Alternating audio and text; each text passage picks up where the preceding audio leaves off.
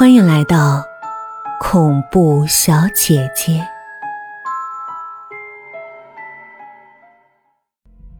好在这样的日子并不长，几天之后，子规哥就又回来住了。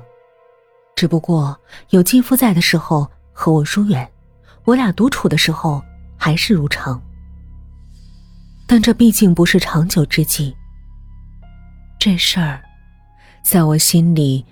就结成了一个巨大的结，而这个结的关键所在，就是子规哥的爸爸，我妈妈的现任老公，我的继父。当这种压抑的情绪积累到使我喘不上气的时候，我发现我病了，变得易怒、暴躁，时不时的就会情绪激动。当我自己都觉得自己有问题的时候，我去了一趟医院。大夫告诉我，我得了中度抑郁症，已经到需要进行药物治疗的程度了。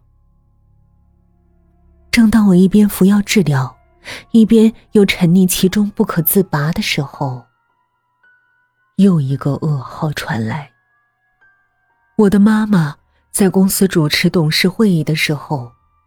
心脏病突发，没等到救护车来到，人就不行了。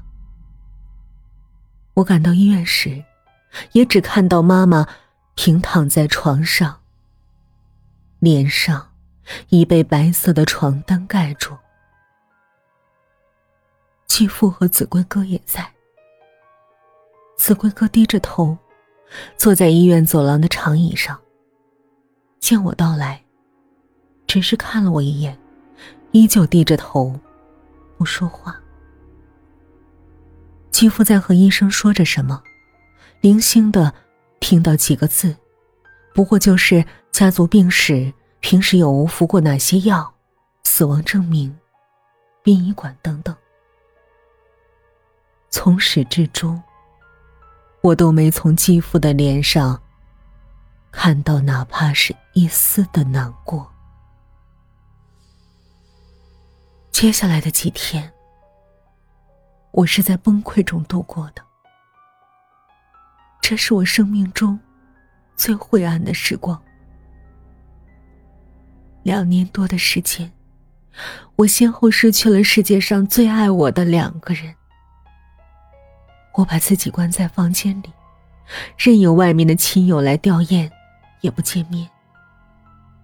事实上，所谓的亲友，十有八九都是妈妈的公司里的股东及下属。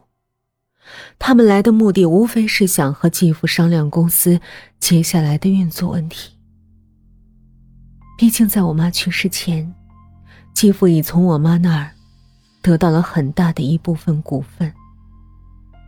他的态度，也对公司的运营。举足轻重。这个曾经是我们家的专职司机，现在成了我们家的主人。他掌控着这里的一切，甚至包括我。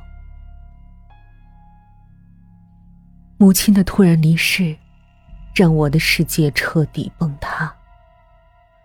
失去了母亲的庇佑。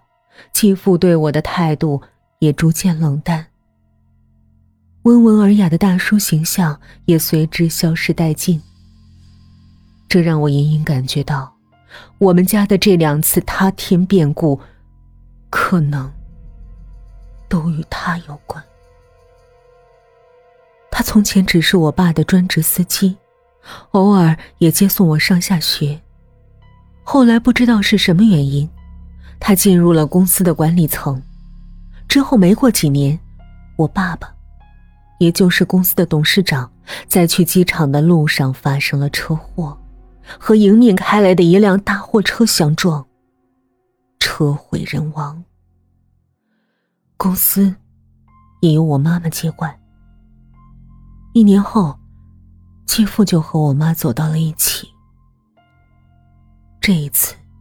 我妈妈在董事会议上突然的捂住胸口，说心脏难受，在众目睽睽之下，没一会儿就撒手人寰。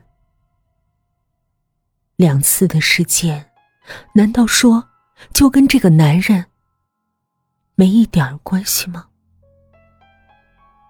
我没有证据，但我相信这一切一定有所关联，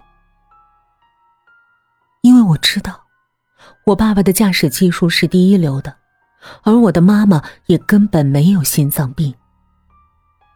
这个男人来到我家。恐怕就是为了我家的财产。他现在已经得到了很多，在他面前还剩下一个障碍，那就是我了。因为我是我父母的法定继承人，我还有这个家里一半儿的财产。还有我爸爸的保险赔偿金，不算很多，那也是两千多万，都在我的名下。现在，我还想保全我自己和我的家的话，我就要把它我的生活，我的家。刹那间。一个魔鬼的声音在脑海中回荡：“杀了他。”继父有喝红酒的习惯，我想，不如就在葡萄酒里给他下毒。我又不想让他这么快的挂掉，于是我在学校的化学实验室里，分几次偷偷带回了几克三氧化二砷。温水稀释后，用注射器刺穿软木塞，往酒柜里最贵的几十瓶酒里分别注入了几滴毒剂。按照我的估算，当他喝完全部的红酒后，即便不死，也是残废一个了。哼！后来。每当我看到他摇晃着高脚杯，坐在沙发里志得意满的样子，我的脸上都会不自觉的露出笑容。我的笑容，看在他的眼里，不知道会是怎样的一种心情。管他呢，我要的只有我的子规哥哥，其他的。我才不在乎。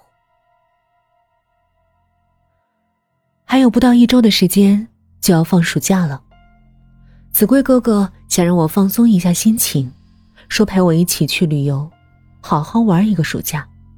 兴奋的我连忙查景区、查攻略、查天气，忙了个不亦乐乎。更难得的是，这一次继父并没有阻拦，相反的还主动给我们订了机票和酒店。只不过是两个房间。